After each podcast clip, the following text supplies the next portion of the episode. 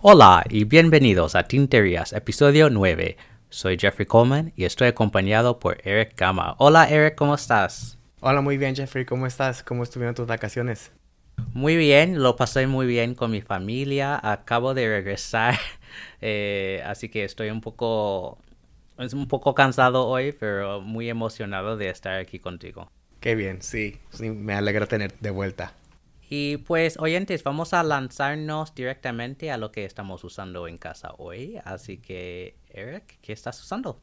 Pues hoy, mira, hoy no estuve usando una pluma, pero los últimos dos días estuve escribiendo muchas cartas con mi Laban Mento. Eh, esa marca es de Taiwán y el punto lo tengo un punto mediano. La tenía llenada con la tinta de Papier Plume, la tinta número 13 que salió misteriosa. Es un color muy bonito. Eh, si quieren se lo enseño en Instagram, pero es como un, turquesa, un, un, aqua. Y me di cuenta el otro día que combina muy bien con mis lentes. sí, vi la foto. sí. ¿Tú qué estás usando hoy? Eh, yo estoy usando mi Twisby Diamond 580 eh, que tengo con un punto fino. Y la tinta que tengo dentro es Apache Sunset de Noodlers que es una tinta anaranjada con mucho sombreado. Em, y me está, me está gustando mucho. Y aunque es un punto fino em, no es tan fino eh, me, me, ha convenido bien uh, para las cartas y para mi diario. Cuidado con las noodlers, ya has oído.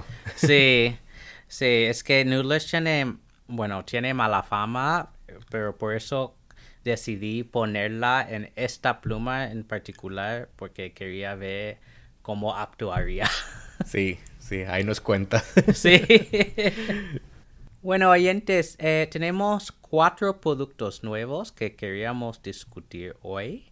Y el primero es la nueva edición limitada del Pilot Vanishing Point, también conocido como Pilot Capless eh, en diferentes mercados. Y la edición de este año se llama Black Links, ¿no? Vínculos, uh, bueno, eslabones negros. Y bueno, el capless o vanishing point es la pluma retráctil de Pilot que tiene mucha fama. Y este año es una pluma totalmente negra con un diseño guilloché. Eh, guilloché es una técnica en que se pone textura a, la material, en este caso el barril, el, todo el cuerpo ah, de esta pluma se ve, esta pluma se ve muy similar a la edición de hace unos años que era el Stealth Black eh, o Matte Black, ¿no? Que era también una pluma totalmente negra, pero no tiene la textura.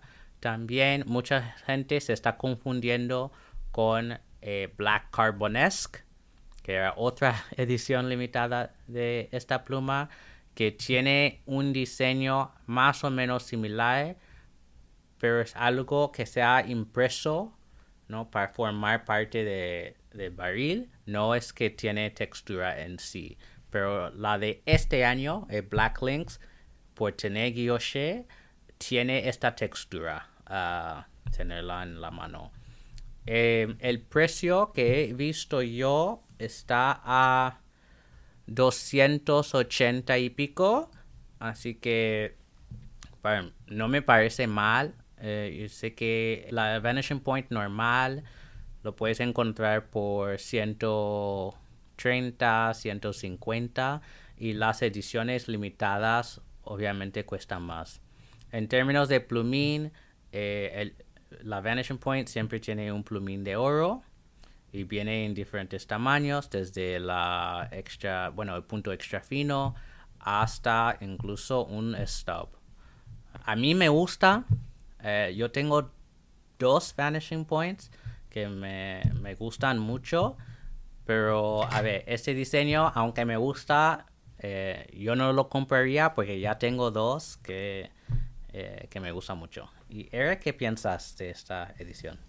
Sí, estoy de acuerdo contigo, Jeffrey. Yo tengo una. Yo, es la, mi tercer pluma que me compré fue una Vanishing Point y fue la, la negra mate. Eh, y la compré con un punto mediano. Este, igual que tú, yo no correría por esa pluma porque ya tengo una y es similar. Así que, bueno, tiene la textura que lo hace diferente y especial, ¿verdad? Pero no es tan diferente a la que tengo. Y otra cosa que la pluma que compré a mí se me hace muy, muy jugosa. O sea que escribo y siento que la pluma, o sea, chorrea y chorrea tinta en el papel. Sí, no es sé verdad. si... sí, y a veces que me molesta porque como escribo a veces muy, muy pequeño, este, las palabras, las, letras eh, van una encima de la otra y también el, el el plumín es tan bueno que se desliza en la página y como que quisiera, quisiera yo que hacer más fuerza, ¿no? Para, para controlar mejor el plumín. Eso obviamente es problema de cómo yo la uso y la tinta que tengo, o sea, nada de contra la pluma, porque la pluma es bellísima y es muy buena, obviamente, pero a lo mejor esté usando una tinta un poco más seca, sería mejor mi experiencia. Pero para resumir, este no me iría corriendo a comprar esta pluma, pero hay que quiera, está muy bonita.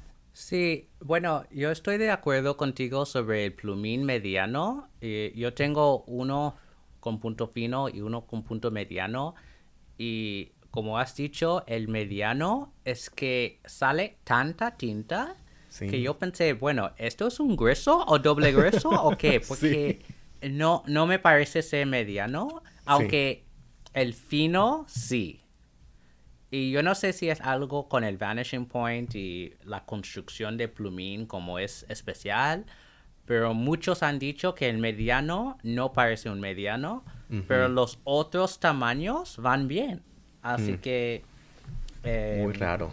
A lo mejor tengo que probarlo con tinta de Pilot, porque que yo sepa, nunca he usado tinta de Pilot con este, con el punto mediano.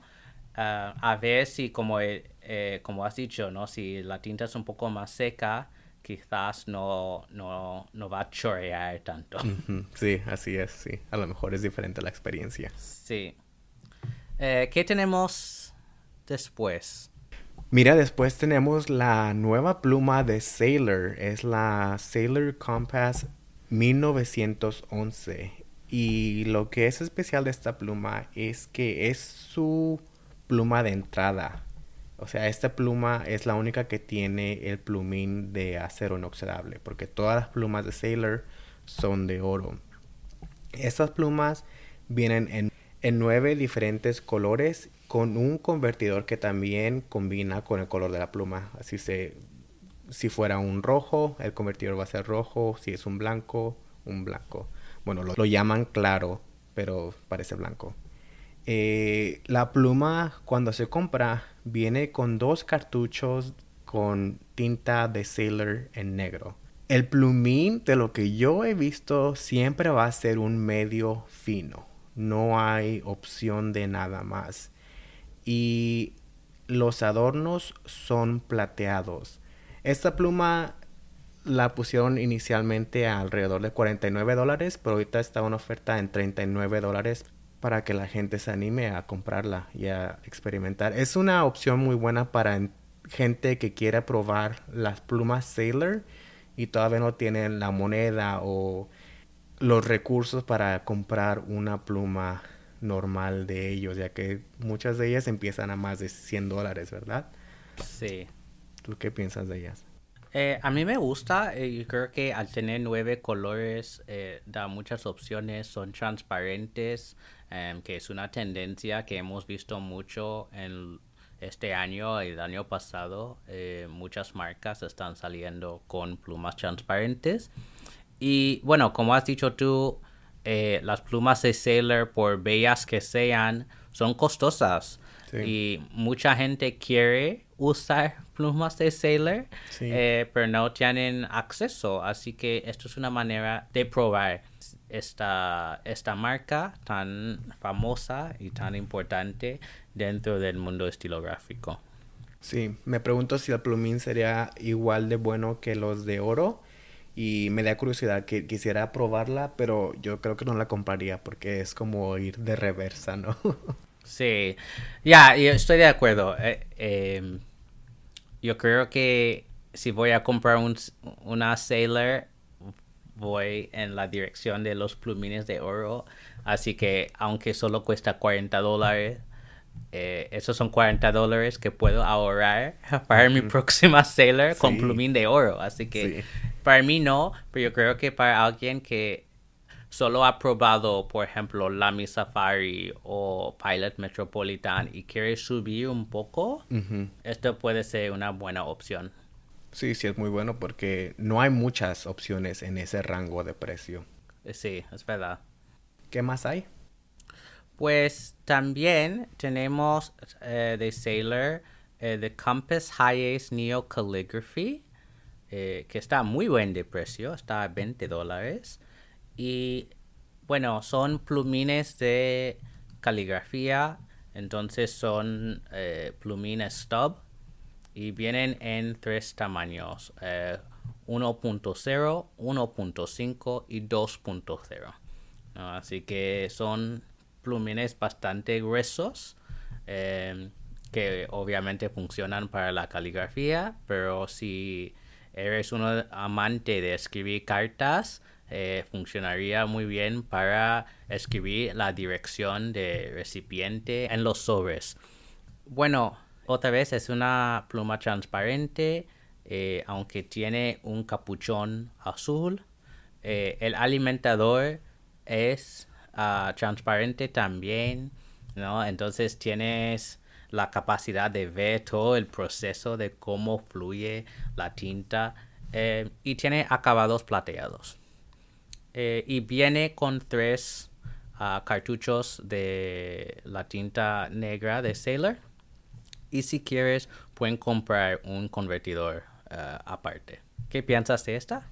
Me parece muy bien, Jeffrey. Eh, el precio y lo que ofrece la pluma, o sea, tres cartuchos con tinta. La, tinta de Sailor negro me fascina mucho. Eh, es un color muy, muy bonito, aunque es negro, ¿verdad? Pero se ve muy, muy bien. Eh, y yo mismo, yo estoy aprendiendo, estoy tomando un curso ahorita mismo con letras literarias de brush lettering. Así que estoy empezando eso de la caligrafía. A lo mejor, este si voy y la compro en, en uno de esos puntos, ¿no? Y el 20 dólares no está mal. creo que va a estar disponible este fin, el fin de este mes, creo, ¿no? Sí, creo que sí. Y me parece similar al Pilot Parallel, que es su versión de eh, pluma de caligrafía, aunque la de Pilot eh, cuesta un poco menos, pero el diseño me parece muy juvenil yo creo que es eh, esta de Sailor es más elegante ah, por lo general. Así que aunque estás pagando unos dólares más, bueno, también hay que tener en cuenta el diseño que sí. hay. Sí, así es. ¿Qué más hay? Bueno, el último que tenemos para hoy es una nueva pluma de Conklin que se llama Endura. Eh, esta pluma va a salir en octubre y bueno, lo curioso de esto es que todo el barril eh, está hecho de concha de oreja marina eh, que normalmente no vemos en plumas bajo 300 dólares. Eh, y esta pluma solo cuesta 115, 120 por ahí. Ah, así que está muy bien de precio. Bueno, yo creo que no es para mí aunque me gusta mucho concha de oreja marina, eh, me gusta en pequeñas cantidades. Yo creo que tener todo el barril eh, así es demasiado para mí. Eh, y no sé, y no, no tengo experiencia personal con las plumas de Conklin, así que yo no sé si quiero gastar tanto en una marca que no conozco muy muy bien, porque creo que eso es una gran inversión. Sí, ¿Y tú qué no. piensas? Estoy totalmente de acuerdo contigo, Jeffrey, que eh, yo no tengo experiencia con esta marca, así que me da miedo como gastar más de 100 dólares en algo que no sé si me va a gustar, porque nunca he probado el plumín, aunque creo que usan los mismos que Monteverde. Este, pero yo tengo una Monteverde que tiene el plumín muy diferente a estos, no son Jovo. Y los colores, como dices tú, es como que mucho, ¿verdad? Mucho de la concha de oreja marina. Eh, la hay en dos opciones, en como que en acabados con cromo y otra que es con oro rosa y el plumín es negro. Que el plumín con el oro rosa, no sé, se ve muy, muy, es, el contraste es tanto que la verdad a mí no me gusta tanto.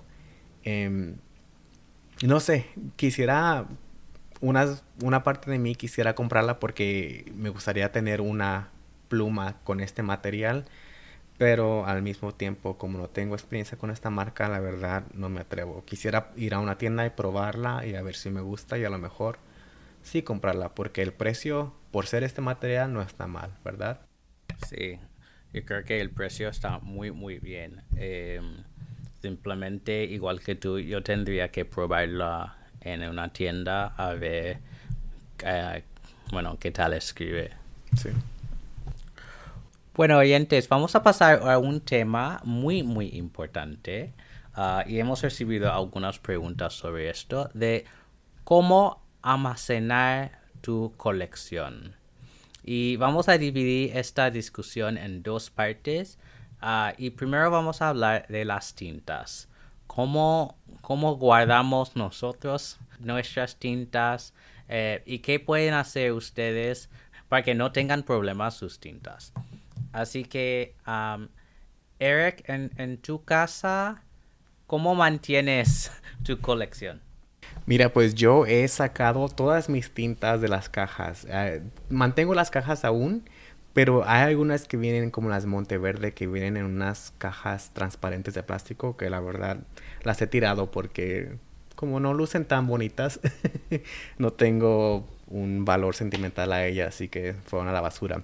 Pero las tengo en mi en un librero que tengo aquí en casa. Tengo dos estantes con ellas y están a la vista. Lo que me gustaría poder encontrar es como un, un estante que podría como colocar encima de las tintas para entonces ahí seguir como que apilando las tintas, ¿no? Porque solamente tengo una, una hilera, por decir, y el espacio se desperdicia. No sé si tienes experiencia similar a esa. Igual que tú, tengo todas mis tintas en mi librero, que bueno, eh, a lo mejor eh, todos los oyentes han visto en las fotos que ponemos en Instagram eh, semanalmente. Tampoco tengo las botellas dentro de las cajas y guardo todas las cajas por si acaso, menos en el caso de tintas como de Monteverde que s- bueno si vienen en una en una caja de, plástico bueno la tiro yo tengo mis tintas divididas dependiendo de la marca. Yo tengo dos estantes, así que una estante yo tengo que mirarlas. Eh, todas las japonesas, entonces Pilot y Sailor. Bueno, y la otra tiene como marcas alemanas y inglesas, todos estos de Diamine, Grafon Faber-Castell, Lamy, etc. Y las francesas en otra parte, las de Herbon. No, entonces los tengo más o menos organizados, así que tú siempre puedes encontrarlo. Yo creo que lo más importante de guardar bien sus tintas es mantenerlas fuera de la luz. Pero la luz del sol, ¿verdad? Sí, luz de sol, sí, perdón. Entonces, mucha gente prefiere guardar sus tintas en ah, cajones. Eh, por ejemplo, es muy popular los cajones Alex de IKEA. eh, porque la hondura de los cajones es suficiente para poner eh, incluso botellas más altas como las de Ackerman pueden caber dentro. Así que yo no tengo las mías en cajones, pero yo pienso que si, si tengo en el futuro más tintas, que estoy tratando de limitarme, eh, yo tendría que comprar uno de esos muebles, ¿no? De, de, cajones. O quizá también tendremos que comprar las, los nuevos cajones de Galen Leather, ¿verdad? Que se apilan. Ah, sí. serían buenísimos. Sí. Y en cuanto a las plumas, bueno, hay muchas maneras. Yo creo que realmente depende de cuántas Pueden tener estuches solo para una pluma em, que vienen en terciopelo o cuero que puedes poner dentro de una mochila, bolsa, etc. Em, también hay fundas que caben tres o seis, ¿no? Como los Nooks de Esterbrook, que vienen en 1, 3, 6 y 12. Eh, yo tengo, por ejemplo, uh, una, un estuche que cabe 40 y pico. Creo que 48, que no está lleno, pero me da espacio para poner diferentes cosas. Y así puedo organizar, por ejemplo, todas las plumas de punto fino en un lado, todos de mediano en otro lado. O si quieres organizar tus plumas por marca o por color o lo que sea, Tienes esa opción si tienes un estuche más grande. También eh, mencionamos en otro episodio, yo tengo un Penwell que es para el uso en el momento, em, pero guarda bien ah, tu pluma ¿no? cuando no estás escribiendo. ¿Y tú, Eric? Pues mira, yo tengo que ser mejor con cómo guardo mis plumas porque las tengo regadas, como diría yo. Este, sí tengo una vitrina de madera con un cristal arriba en el que, que, me regaló mi pareja en Navidad y guarda 10 plumas. En un buen, en una buena semana puedo tener como 8 ahí y usualmente dos de esas las tengo afuera porque las estoy usando para escribir cartas o también aquí en mi escritorio tengo un organizador de escritorio que usualmente ahí tengo unas tres o cuatro plumas, pero las dejo con el plumín hacia abajo porque este he visto que algunas se tardan eh, en escribir en, que la tinta fluya hacia el plumín. Así que para forzar que la gravedad pues empuje la, la tinta hacia el plumín este lo las dejo hacia abajo. Algunas tengo unas dos que he visto que, no sé, a lo mejor el plumino está muy bueno o no sé qué pasa con mi pluma eh, y la, las guardo con el plumín hacia arriba porque he visto que sí este chorrean un poquito y en una de mis plumas porque era una pluma de China una copia de, de una marca creo de Twisby este hasta me oxidó mi capuchón ah, porque la tinta este, chorreaba y se arruinó un poquito. Bueno, eh, lo que acabas de decir me hace pensar que mucha gente, igual con los, los lápices o rollerballs y otras cosas, yo tengo una taza de café donde pongo no mis plumas eh, estilográficas, pero todo lo demás. Así que sí, sí. Eh, también si no son, si son plumas y no tienes miedo de que se se rocen, si se rayan, puedes ponerlas en una taza de café perfectamente con, con otros instrumentos de su, de su escritorio.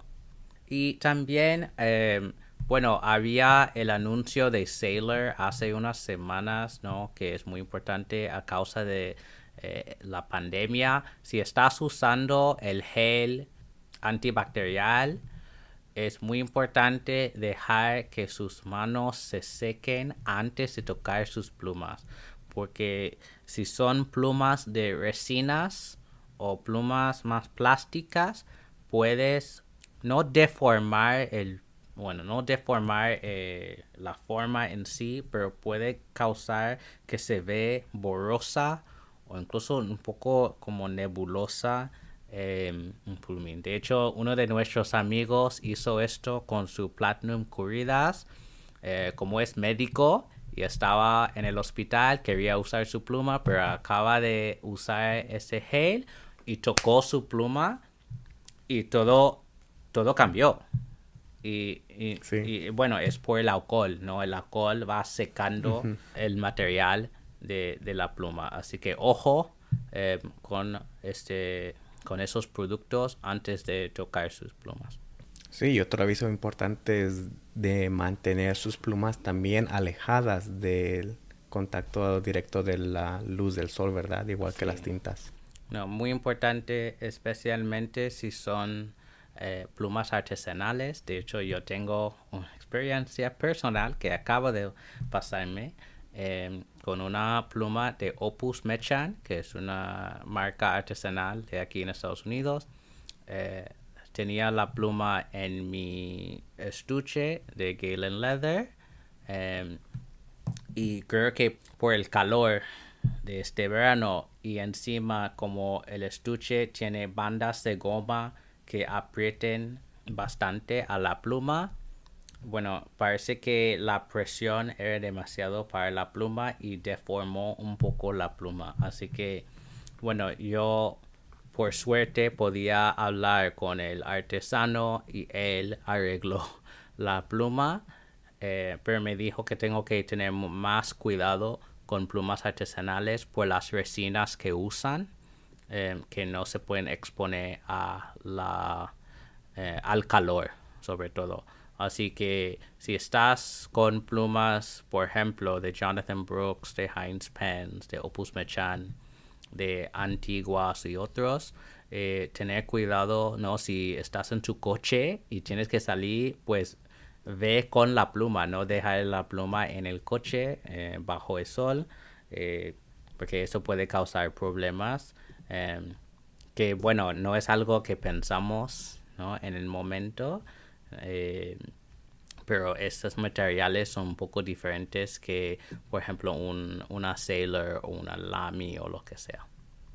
Pues tomamos un descanso y volveremos a hablar sobre las escuelas. Vamos. Como mucha gente y sus hijos se están preparando para volver al cole o a la universidad, queríamos hablar de los instrumentos y los métodos que nosotros usamos eh, durante nuestros años eh, estudiantiles. Eh, y también recibimos una pregunta de un oyente y la pregunta es, ¿cuál es la mejor pluma para un estudiante.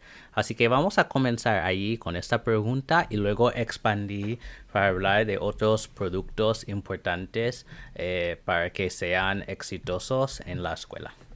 Así que, Eric, ¿cuál sería tu recomendación ah, a un estudiante? Bueno, primero, antes que todo, eh, si escuchan a mis cachorros detrás en el, en el background, este, perdón, están aquí jugando en toda la casa. Este, pero yo creo que yo recomendaría la Twisby Eco, la Eco, porque le cabe mucha tinta, así que cuando uno está todo el día tomando notas en clase, la cantidad de tinta que le cabe será suficiente. Y cuando uno acabe y va a casa, puede, es muy fácil de checar cuánta tinta le queda, si necesita rellenar de tinta o quizá la quiere devolver y cambiar de tinta, ¿no? Para cambiar de día a día y usar su tinta mejor. Este, y el precio no está tan caro para que uno se preocupe tanto de que va, se le va a perder o se le va a arruinar su pluma en sus bolsillos o en sus mochilas. así que esa es la que, bueno, yo nunca, yo no empecé con plumas fuente durante la escuela, durante el colegio, pero yo creo que esa sería la que yo cargaría entonces. ¿Y tú? Estoy de acuerdo con tu recomendación de la Twisby Echo. Yo creo que por ser carga de sistema carga de pistón, eh, la cantidad de tinta que le puedes poner eh, es muy útil. También eh, recomendaría otra pluma que es la Caveco Sport, que cuesta más o menos igual. Y como es una pluma más pequeña, quizás para ciertas personas es más portátil. Lo único es que la mayoría de los usuarios del Kaweco Sport usan cartuchos.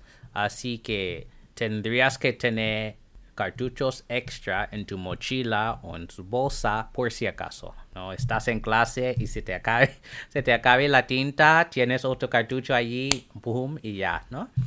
Eh, hay convertidor para esa pluma, pero en mi experiencia realmente es mucho mejor usar cartuchos porque el convertidor es tan pequeño, la capacidad de tinta realmente para mí no vale la pena, así que es mucho mejor cartuchos. Y los cartuchos, bueno, no vienen en, tanta variedad de colores como en botella, pero por ejemplo, uh, Diamine tiene casi toda su, colección en cartuchos también.